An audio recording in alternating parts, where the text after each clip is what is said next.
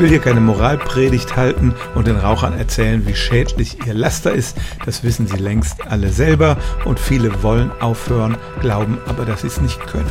Was ist die beste Methode dazu? Manche trauen sich nicht, den radikalen Schnitt zu machen und reduzieren lieber die Zahl der Zigaretten von Woche zu Woche, bis sie irgendwann auf Null kommen. Aber das ist offenbar nicht die beste Methode. Im Jahr 2015 erschien eine Studie, da hat man 700 aufhörwillige Raucher in zwei Gruppen eingeteilt. Beide Gruppen bekamen eine Schonfrist von sechs Wochen. Die einen durften weiter rauchen und mussten dann radikal von einem Tag auf den anderen aufhören. Den anderen wurde gesagt, sie sollten ihren Konsum Schritt für Schritt reduzieren.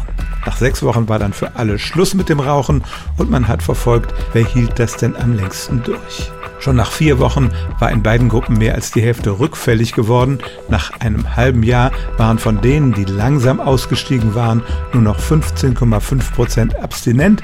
Bei der anderen Gruppe waren es immerhin 22 Prozent, sieben Prozentpunkte mehr. Und daraus schließen Suchtexperten, es hilft alles nichts, man kann dem Körper die Sucht nicht langsam abgewöhnen. Es ist am besten, wenn man den Sprung ins kalte Wasser macht, die nächsten sechs bis zehn Tage überlebt, in denen die Entzugserscheinungen wirklich sehr stark sind.